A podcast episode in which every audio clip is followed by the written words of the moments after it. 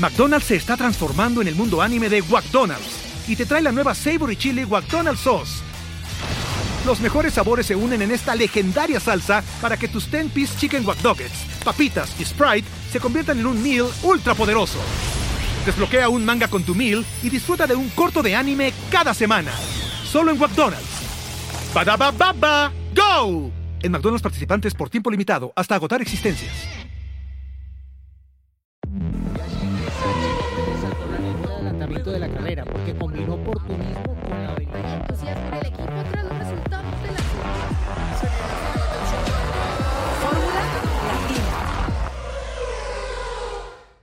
Formuleros, ¿cómo están? Bienvenidos a Fórmula Latina. Hoy un episodio con un invitado especial.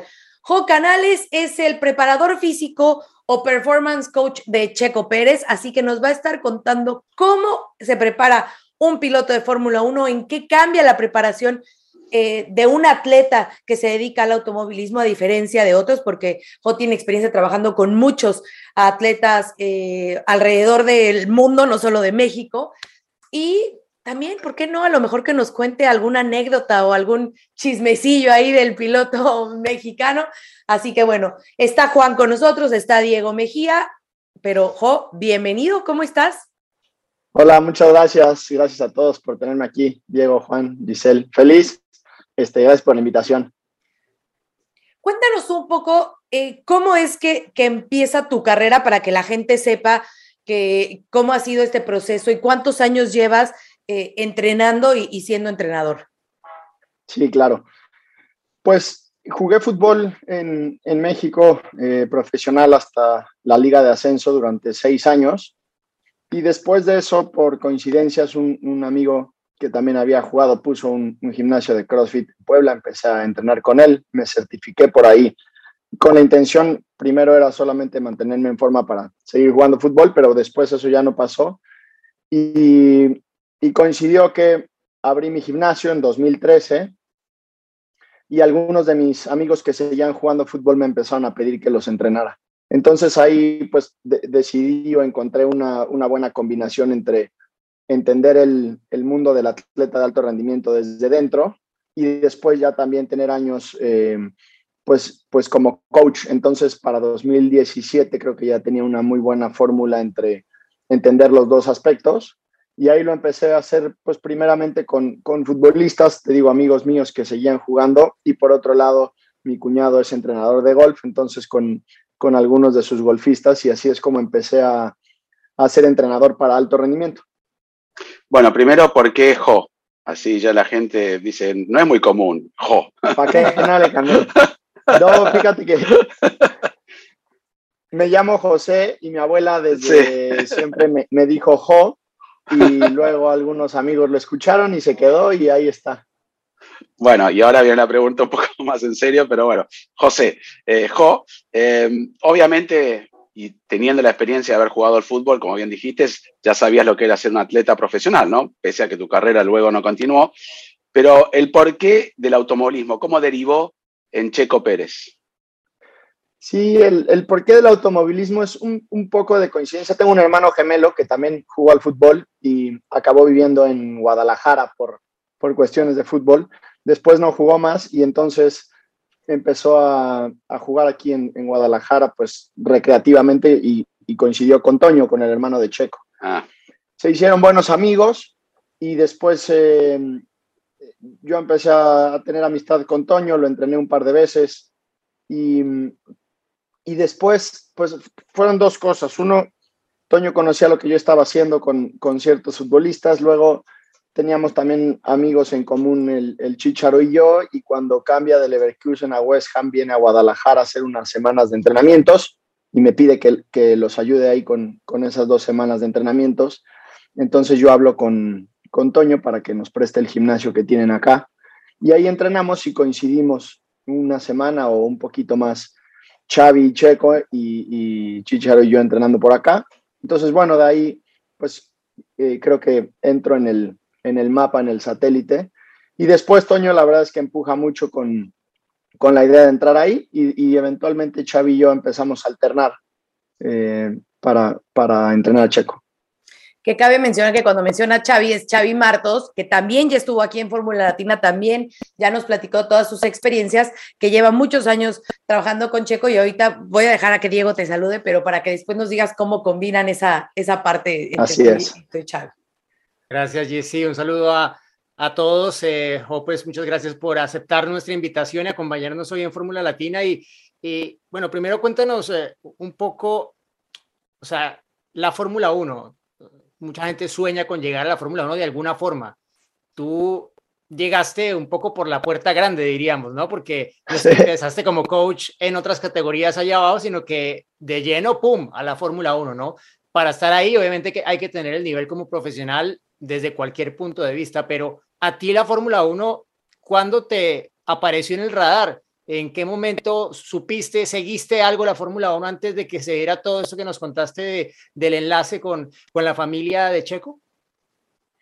No, no, la verdad es que de ahí, de ahí sale todo eso. Yo me acuerdo mucho de, de, chiquito, te digo, con mi hermano jugábamos fútbol y demás, y tengo dos tíos que son muy aficionados, pero solo uno vive en, eh, vivía en, México en ese entonces, y me acuerdo los domingos se ponía a ver la carrera y nosotros decíamos, vamos a jugar fútbol, ¿no? Este, no, no, era la verdad algo que, que nos llamara la atención. el deporte motor no, no, fue algo a lo que yo estuve apegado en ningún momento. Y después cuando, cuando empieza este tema con, con Checo, pues ahí es mi, mi entrada a la Fórmula 1, al deporte motor. La primera carrera a la que fui fue Spa 2017 o 18, si no mal recuerdo. 18. 2018. 2018 Spa, esa es la primera y de ahí empiezo a, pues, a ver de qué se trata, a entender. Te digo, no era un deporte al que yo le encontrara un interés personal, pero con, con el hecho de competir en un deporte ya a mí me, me obsesiona y me vuelve loco. Entonces, el estar ahí en el garage de Checo viendo la carrera y sintiéndome parte de que esa, esa primera carrera acaba en quinto, un muy buen resultado en ese entonces este, Racing Point. Pues llama toda mi atención y de ahí pues empiezo a entender más y a aprender más y a buscar más sobre qué se necesita para este deporte y para la profesión que empecé a, desempeñar ahí, ¿no? Sí, no, solo quería agregar que desde en todo ese proceso de aprendizaje, desde el punto de vista de tu profesión, ¿qué fue lo que más te sorprendió que ni te imaginabas que fuera ese nivel de exigencia, o sea, que de verdad fueran tan atléticos los pilotos de Fórmula 1? Sí, mira, pues creo que el, común denominador para todos los que en un principio no estamos eh, completamente informados del deporte es, e, es justo lo que tú dices, ¿no? Que hay una demanda física muy importante y después cuando empiezas a entender la situación o lo que pasa para el piloto dentro del coche durante la carrera, pues empieza a quedar claro, ¿no? Pero por supuesto, pues bueno, tanto se habla de las fuerzas G, que es prácticamente el coche da vuelta hacia un lado, entonces tu cuerpo se está yendo hacia el otro y tienes que tener la fuerza para sostenerte dentro de y además mantenerte en la mejor postura posible para seguir manejando bien. Lo mismo cuando frenas. De, entonces, bueno, entender ese concepto es el primero y después la temperatura a la que están ahí dentro durante el tiempo que están ahí y las pulsaciones a las que suben, se, se, se vuelve una cuestión física de alta demanda y que podrías pensar que no, porque pues desde fuera y sin la información completa dices, pues estás sentado manejando, ¿no? Este, ya después entiendes todo este, este tema y entonces te das cuenta que hay una preparación física necesaria para poder hacer eso de la mejor manera posible, porque además tienes que reaccionar, coordinar y hacer una toma de decisiones muy importantes mientras tanto, ¿no? No solamente vas manejando ya. Entonces, bueno, eh, creo que en general entender todo esto vivirlo, aprenderlo, pues es, es este, lo más impactante y que por supuesto cuando no eres parte de, pues no, no te pasa por la cabeza. Eh, ahora sí, entrando entonces en eso, ¿qué tanto eh, te ayudó Xavi en este sentido? ¿Qué tanto pudiste aprender de lo que él tiene? ¿Cómo compaginan eso de ir una a una? Y con obviamente con tu experiencia y con lo que estás mencionando, ¿qué diferencia tiene? O sea, ¿cómo entrenas diferente a un checo de lo que a lo mejor hacías con Chicharo? O sea, ¿qué partes del cuerpo se manejan diferentes o distintas eh, que, necesiten esas fuerzas G para que pueda aguantar, obviamente, el cuello, el abdomen? Sí, bueno, por supuesto, eh, de lo primero que mencionas, pues Xavi fue quien se encargó de explicarme y enseñarme qué había alrededor de este deporte en, cuestiones específicas, ¿no? Lo, que, lo que solamente vas a hacer acá. Entonces, bueno, como ya lo platicamos. Em, y después de eso también yo, cada vez que encuentro un, un, deporte, una disciplina diferente a la que voy a entrar, me gusta entender qué está pasando y qué, y qué requiere. Entonces, ejemplo, el, entrenador en, Fórmula 1 normalmente se le dice fisio, entonces entiendes que primero venía de un, tema de que un fisioterapeuta se encargaba de ellos para estar lo mejor posible em,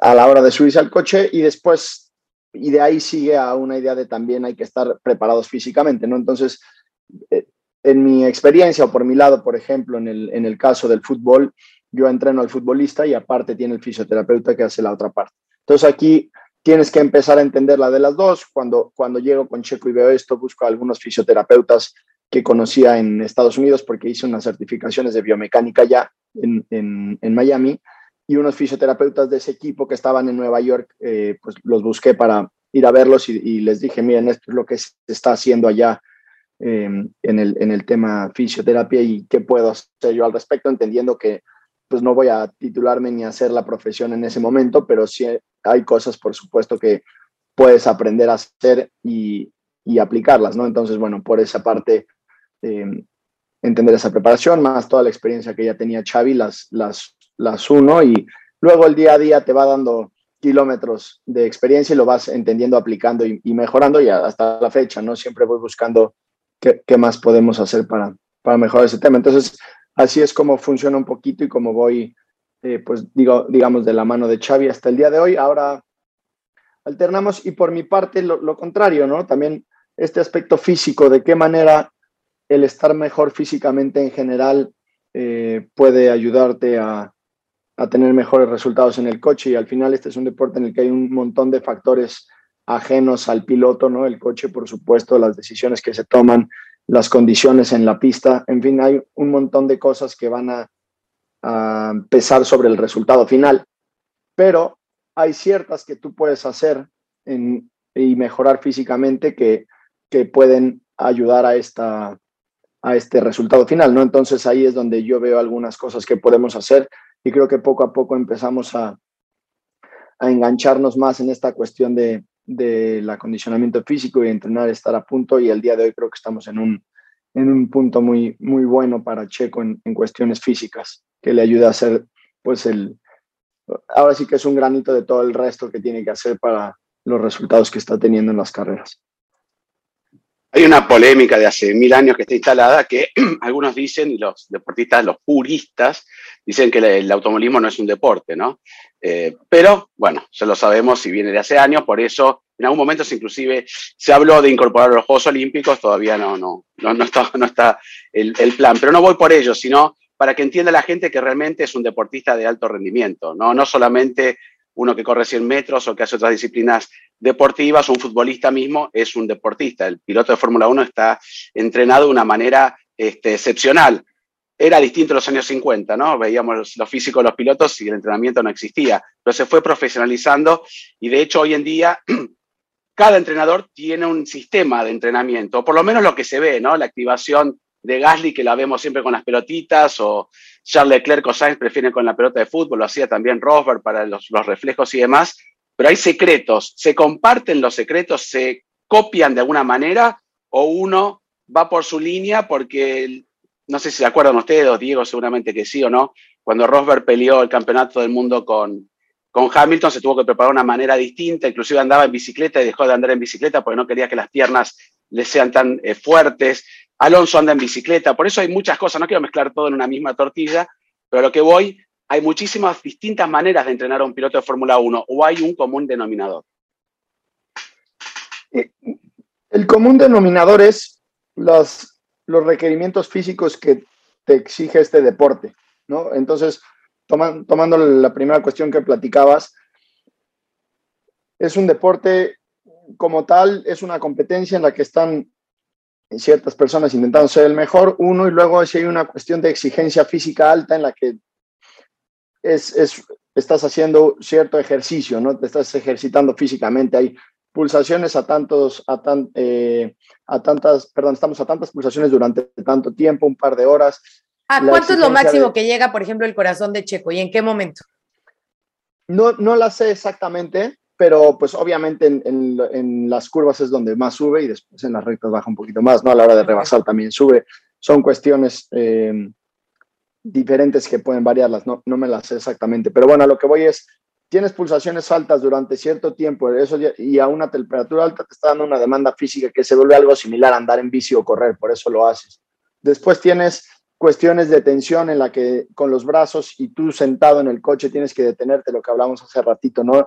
Estás dando una vuelta, el coche va hacia la derecha y tú estás, tu cuerpo está siendo jalado, por decirlo de una manera, o empujado hacia la izquierda, en este caso, y tienes que, que quedarte ahí. Entonces, pues tienes algunos trabajos excéntricos que puedes hacer ahí, isométricos y demás, para, para que tu cuerpo esté preparado para esto y lo puedas sostener durante las dos horas o el tiempo que dure la carrera. Entonces, si tú vas viendo todo eso, encuentras las cosas que necesitas trabajar para, para llegar lo mejor posible. Entonces, el común denominador son las exigencias que te da el coche y la carrera. Y después creo que cada piloto encuentra con su entrenador la manera en que mejor les conviene hacer esto, porque em, pues mira, inclusive en el, en el fútbol o en el golf, por ponerte dos ejemplos, tiene ciertas bases y formas de hacer las cosas, pero luego cada entrenador y cada equipo encuentra sus formatos y, metodologías y lo que más le conviene.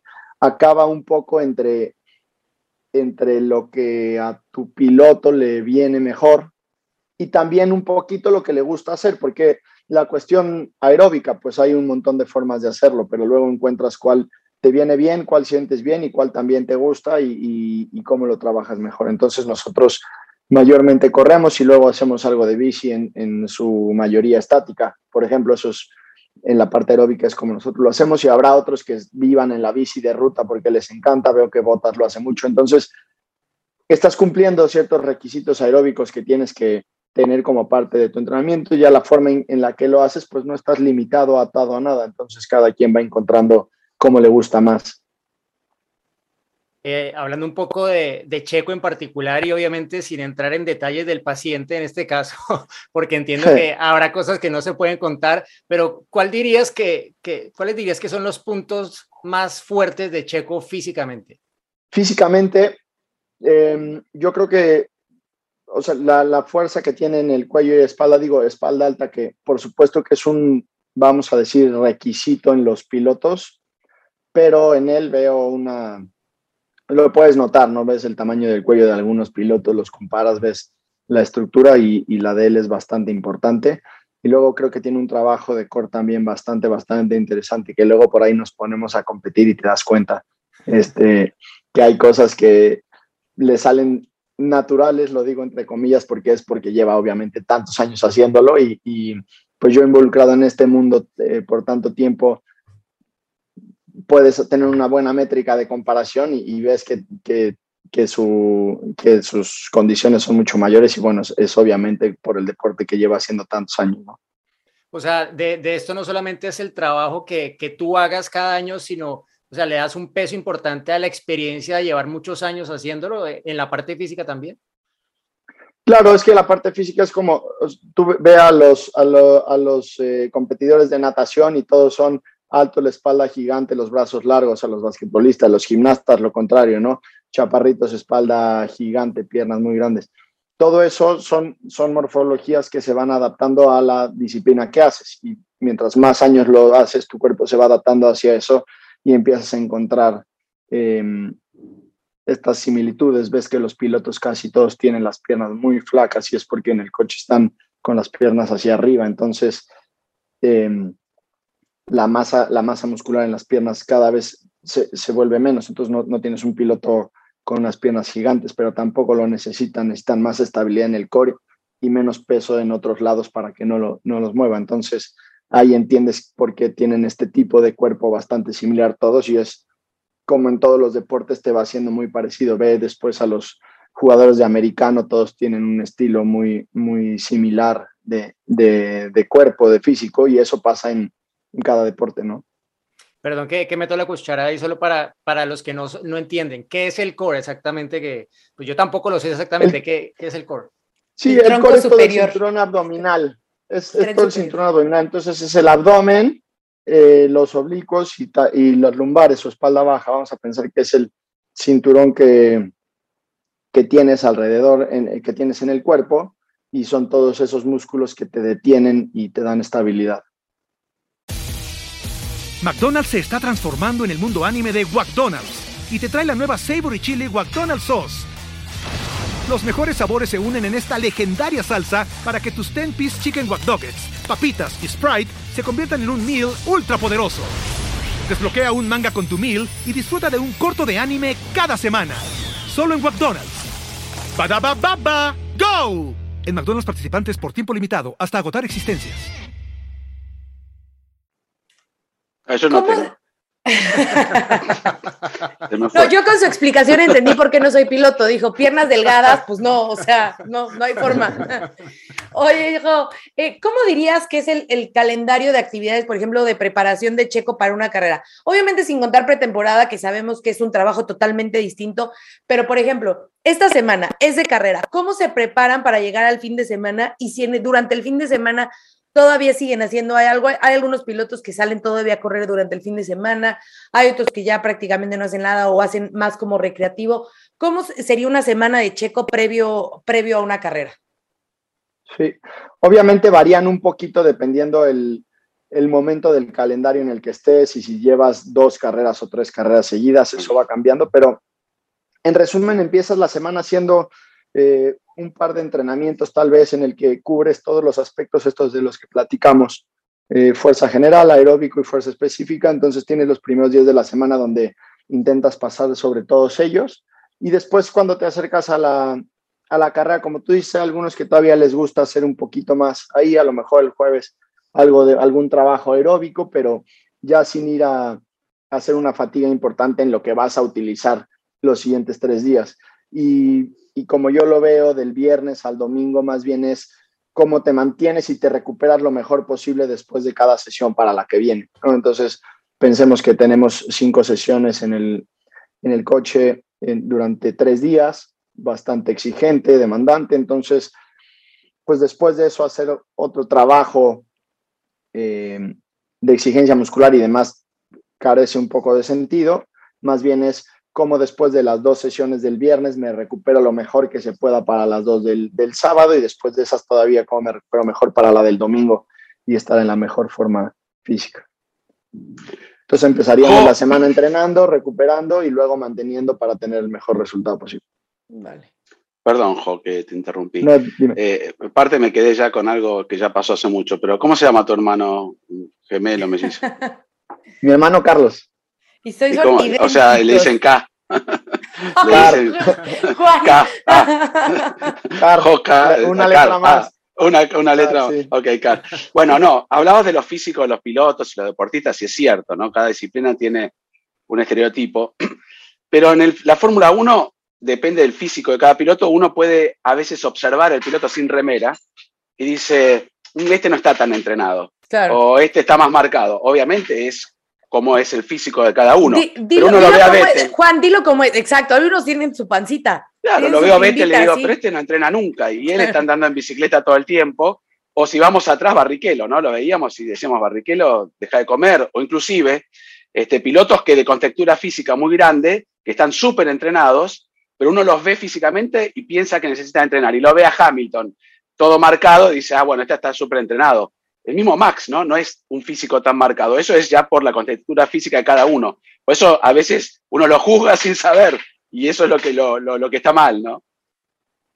Sí, es un poco, obviamente es un poco complexión y también un poco eh, lo que te decía, cada piloto encuentra lo que le funciona y como estamos hablando de un deporte en que en el físico es factor, por supuesto, pero no el primordial, puedes tener ahí una variante bastante más importante que en otro en el que en el 100% es el físico. Entonces, si estamos hablando de los gimnastas, va a ser muy difícil que tengas uno que tenga un físico bastante diferente y que tenga grandes resultados, porque ahí, pues, estamos hablando de la exigencia máxima hacia el cuerpo y sus habilidades de movilidad general. Casi todos han encontrado una fórmula que es la ideal, vamos a decir, y van en ese camino. Entonces vas a ver que la mayoría son prácticamente iguales, a lo mejor los cambios de estatura varían un poquito, pero también en algún momento de tu carrera como, como gimnasta o como bailarina de ballet, hay ciertas condiciones físicas tuyas que te dicen pues hasta acá porque no, no tienes los requisitos necesarios.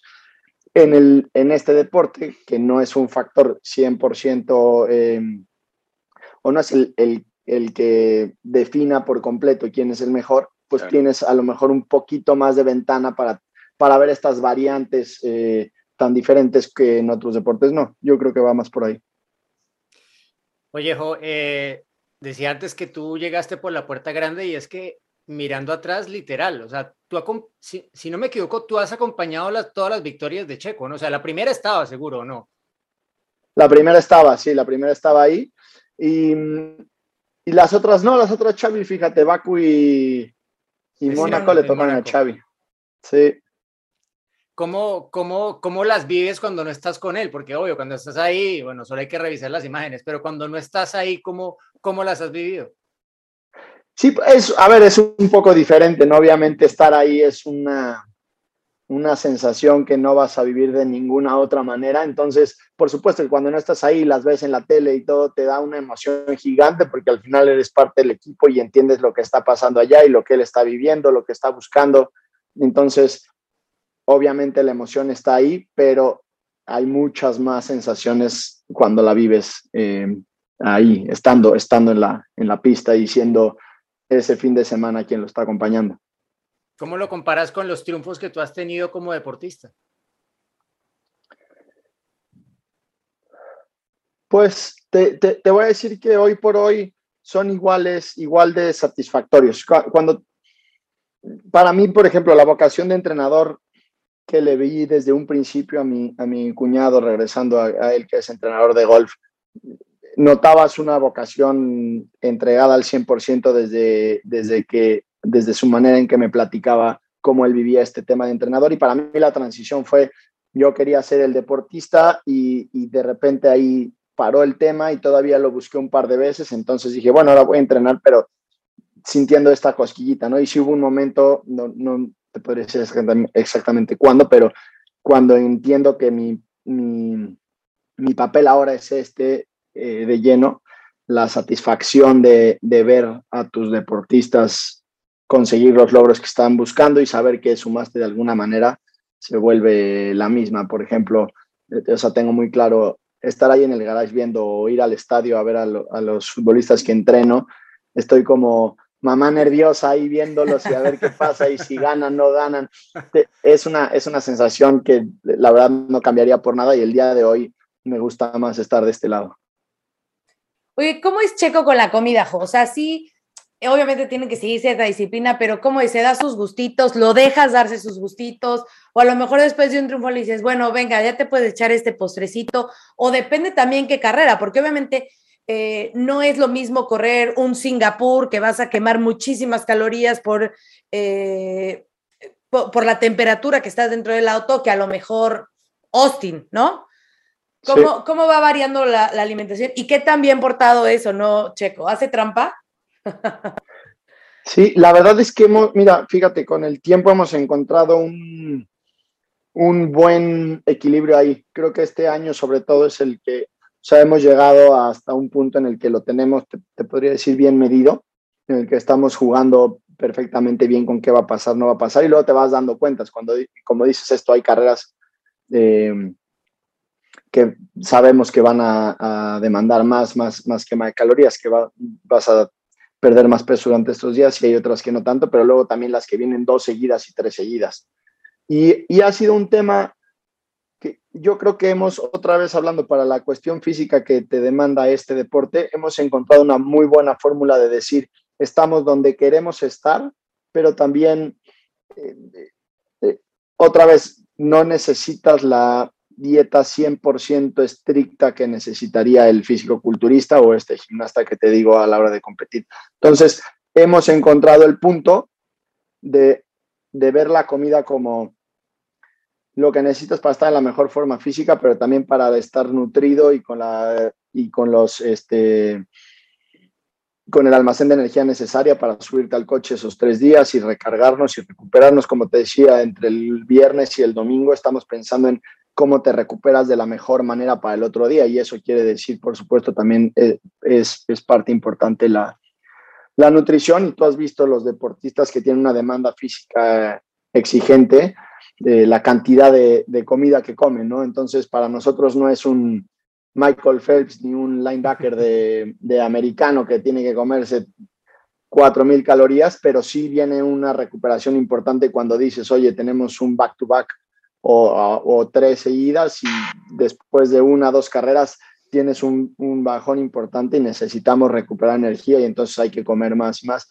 y esta este, cantidad calórica pues la puedes encontrar de una forma u otra, ¿no? Entonces, a veces permitimos cosas que vienen bien y creo que hoy por hoy, este año, ya encontramos una fórmula muy buena de decir, aquí comemos así y aquí comemos de tal manera.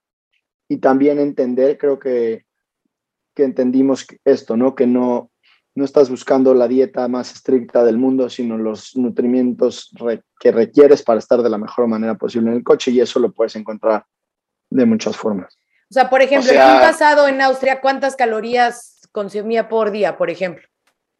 En día de carrera vamos a hablar en, en o, o, o, en, o, sea, por ejemplo, el domingo, ¿cuántas calorías puede consumir o un sábado? Sí, te, mira, te, te, la pongo más bien. Para llegar a Austria ya tuvimos dos seguidas y entonces eh, esta recuperación de peso es un poquito más tardada que si tú hubieras tenido una sola y lo dejas, entonces buscamos comer un poco más que lo, que lo normal. Entonces, y, bueno, la manera de recuperar bien es con carbohidratos, entonces buscamos comer más pasta, más tener dos, tres alimentos, a lo mejor si fuera una carrera sola, entre una sesión y otra solo hacemos un snack y ya está, y en estas no, buscamos alimentarnos por completo para estar en el, en el peso y en las condiciones de energía necesarias para la que siga. Entonces, no, no nos ponemos a contar las calorías como tal, sino a encontrar los nutrimentos. Las proporciones, la, sí, y las porciones necesarias para estar ahí. Ah, ahora entiendo. Entonces, cuando hay tres seguidas, como fue eh, Holanda, bueno, Países Bajos, Bélgica, Italia, en Italia sí se permite esa pizza con papas fritas, porque es, esa pizza se va a permitir siempre es, que estés Es ahí. un sacrilegio para los italianos la pizza con papas fritas, pero se entiende, son tres carreras seguidas, así que hay que manjar la pizza. Pero me quedé con lo que Pero pues decía, ellos ¿no? la venden. Ellos La pizza checo. la tienen. la pizza checo. Eh, pero hablando de lo que decías sobre, sobre todo con la, demanda física, y, y Giselle mencionó, mencionó perdón, Singapur, me acuerdo en una carrera de Malasia, de cuando Xavi estábamos con Xavi charlando, y hacía muchísimo calor, estaba en Sauber, y uno de los ingenieros, en la época que el peso del piloto contaba también en todo el, el entorno, este, hoy el piloto está por fuera, uno de los ingenieros le vino a decir que en vez de ponerle un litro de agua, le ponga mucho menos. Y me acuerdo que era una cifra menor al medio litro o 250 en una carrera demandante con el agua, ¿no? Y Xavi le explicaba al ingeniero diciéndole, pero si le pones menos agua, el piloto tal vez empieza a rendir menos y lo que perdiste por medio kilo, este, lo perdés con el piloto en la reacción. Entonces ese compromiso de ingeniero es así, ¿no? Digamos, menos agua, menos esto, menos esto, pero a veces el piloto necesita. Hemos visto pilotos que han hecho la carrera entera sin agua y no, no pasa nada. Hubo una Eh, que Checo se empezó a calambrar, ¿no? Este año. ¿Cuál fue? Que No se no servía calambró, lo del pero en agua, ¿no? Austin, en Austin no servía el agua. Ah, Sí, No servía el agua. calambró, pero Sí, fue sí, una sí. demanda física exigente tremenda. Es de las Claro, dos le, le más- pasó a Alonso más- o a Kimi. O Kimi, Sí. bueno, sin agua puede vivir, es, el Iceman puede hacer lo que quiera, ¿no? Pero me refiero que, eh, ¿dónde está ese compromiso, no? Por el bienestar del piloto, por el rendimiento y por las exigencias que a veces te dicen, bueno, metele menos, hace esto, porque en algunas carreras se llegan a perder, como bien mencionaron, 4 o 5 kilos de, líquidos, ¿no? Sí, mira, lo que yo he visto eh, en mi experiencia últimamente, creo que ya tienen este tema bastante bien mapeado. Es decir, a qué tanta diferencia te va a hacer el, el restringirte un, un cierto peso con el piloto contra esa restricción que le va a generar en reacción, lo que decías que platicaba Xavi en esa vez. Ahora yo lo he escuchado como parte de, de los factores que consideramos aquí. Entonces, creo que ese tema ahora ya está bastante más mapeado y sí es encontrar hasta dónde un sacrificio para cierto punto te repercute más en otras, ¿no? Un, un cierto peso contra cierta reacción que puedas tener durante esas dos horas o lo que sea y, que, y cuál vale la pena. Creo que al día de hoy es algo que ya hay una conciencia en general en los equipos y en, y en el performance y en toda la investigación que se hace detrás de los deportistas en general, como para poder tener una decisión bastante más concisa de decir, bueno, hasta aquí vale la pena sacrificar algo o conviene más esto porque vamos a tener mejores recompensas de una mejor reacción creo que eso hoy, el día de hoy ya está bastante más, más este, estudiado. ¿Hay algún condimento mágico que le meten en el agua? Todavía no, ese nos falta que nos digan qué. Es agua sola, es agua sola. Sí, ya se tiene que poner a estudiar la gente ahí sobre.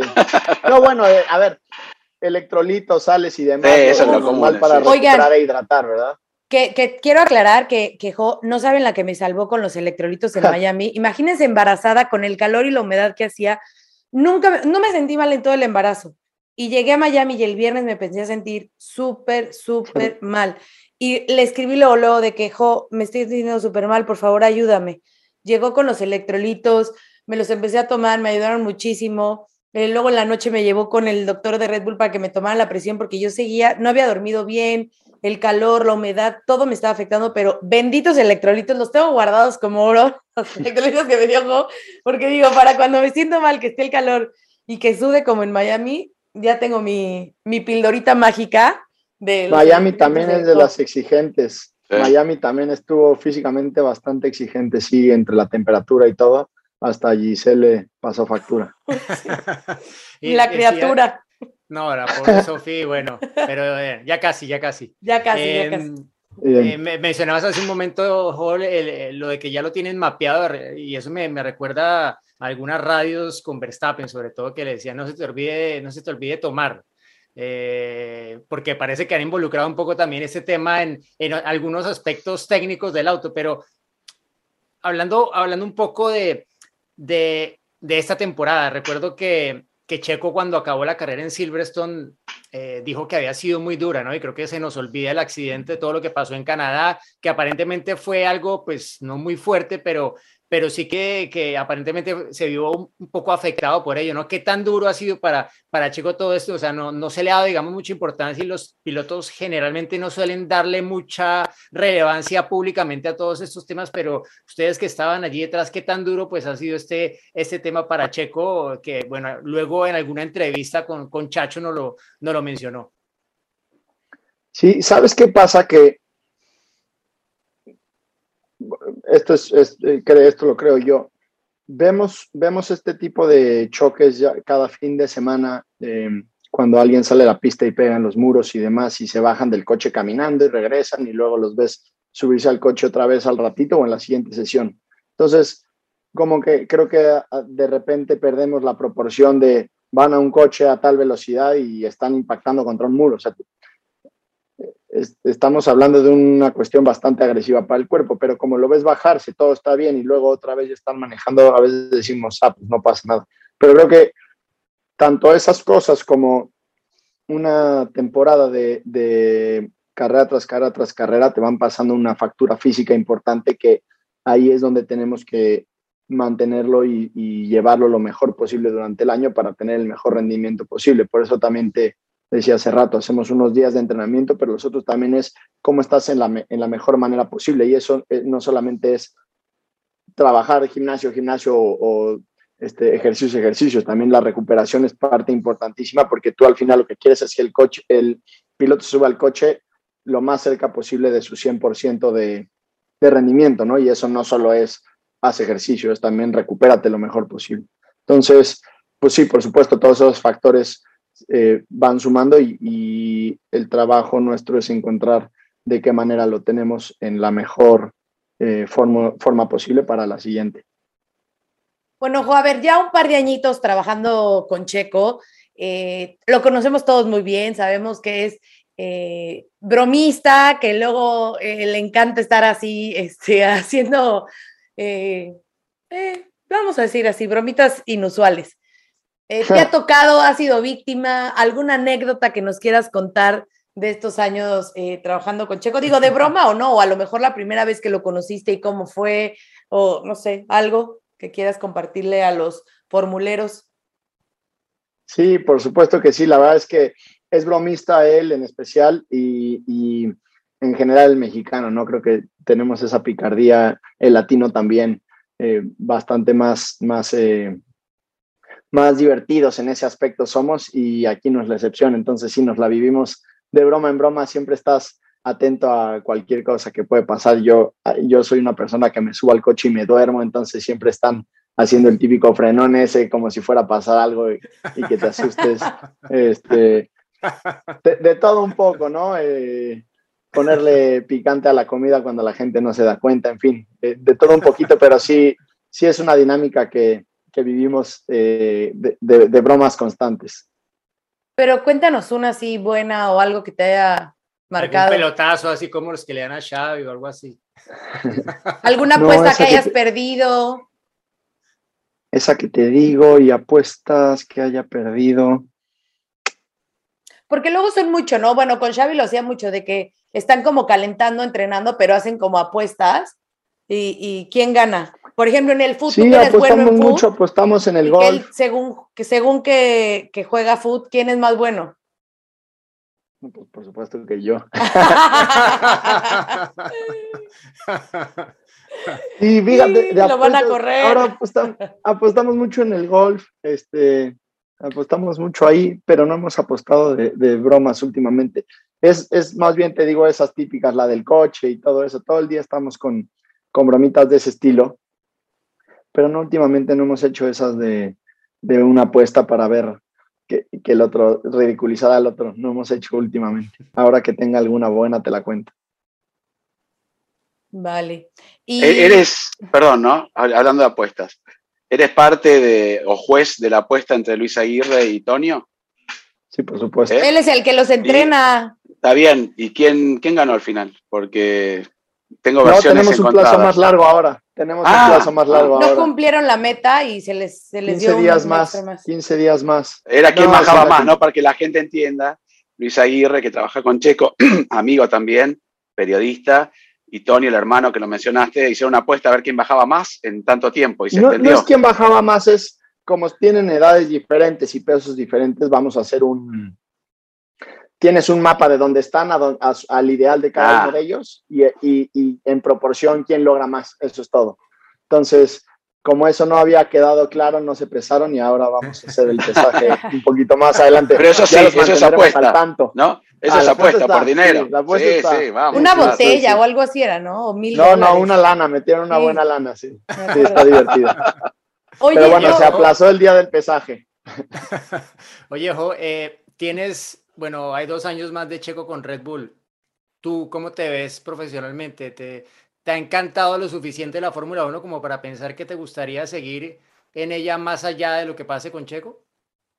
Sí, la verdad es que, mira, como te decía, a mí el tema de competencia y deporte es algo que me gusta. Mi, profesión, el ser entrenador de atletas de alto rendimiento, me encanta, me apasiona. Es, en, lo que me llevo la mayor parte de mi tiempo. Eh, físico presencial y, es algo que me gusta mucho, que me gustaría seguir haciéndolo. Entonces, por supuesto que vienen dos años más. Obviamente la idea es, estar juntos y seguir ahí y después también en, todo lo que venga y decida hacer, pero después de eso, por supuesto que tengo ganas de, seguir aquí, este, pues haciendo esto, ¿no? Oye, Jo, eh, para los que quieran por ahí unirse a tus entrenamientos, también tienes varios programas, ¿no? Que puede eh, la gente, o sea, tipo Juan, cuando esté en, Buenos Aires, que dice, no, yo no tengo buen core. Bueno, a ver, Jo te puede poner, con mucho gusto. te puede poner fit. Para mí en el posparto, ¿no? Todo, todo se vale. Por, eh, como les contaba hace ratito, en 2013 puse mi gimnasio, a la fecha todavía lo tengo en, en Puebla, en mi ciudad. Y de ahí han, he desencadenado un buen de cosas, entrenamientos en línea, hacemos retos, este estilo la apuesta esta de, Aguirre y Toño. Tengo un, reto que hacemos cuatro veces al año para, para todo el público en general, para que entrenen, lleven buena alimentación y se lleven este, premios en, efectivo y demás. Entonces, este, eso, entrenamientos personalizados y, el gimnasio de, vuelta en, en casa. todo eso lo, todo eso pues, lo, sigo haciendo, ¿no? A, la par de todo esto. Y además que te sigan en Instagram, porque la verdad que es interesante lo que subes también respecto a los entrenamientos. Y vas ahí también contando, ¿no? Cuando van a, a ver otras opciones para entrenar y demás. Así que síganlo porque me divierto ahí con sus Instagram. Exacto, sí, que ahí Juanito siempre nos anda grabando y compartiendo, así que es una buena manera de llegarle a mi perfil. Pero sí, ahí digo, eh, me gusta platicar mucho sobre lo que va pasando la semana a semana de, de, lo que vamos haciendo acá nosotros y también, por supuesto, les comparto los entrenamientos que hago con los otros deportistas, con estas opciones para, para todos ustedes para entrenar con, conmigo y con mi equipo. Así que felices, los invito a participar en, en alguna de las opciones que les doy. Buenísimo. Jo, pues muchísimas gracias por habernos eh, acompañado, por darnos un, eh, pues sí, una lectura más amplia de lo que se hace eh, cada, cada día con Checo, de cómo es entrenar a un piloto de Fórmula 1. Y pues ya lo saben, entonces, para los que tenían duda de cómo era, de qué zonas del cuerpo son las que más se necesitan entrenar y de las diferencias que existe a comparación de otros atletas, bueno, pues Ahí está, ya lo escucharon a Joe Canales aquí en Fórmula Latina. Así es, muchas gracias, gracias por la invitación. A todos les mando un abrazo y espero verlos pronto por aquí otra vez. Mucho éxito este fin de semana en, Francia. Y bueno, pues ahí estaremos pendientes y obviamente eh, nos vemos a media semana con respondemos tus preguntas para aclarar sus dudas de lo que viene este fin de semana. Y la próxima, pues ya con todo lo que haya sucedido en el Paul Ricard. Gracias, Juan. Gracias, Diego. Gracias, Jo. Gracias, Jo. Gracias, chicos. Gracias a todos. Jo, jo, jo, jo, jo, Ay, Juan. Fíjense.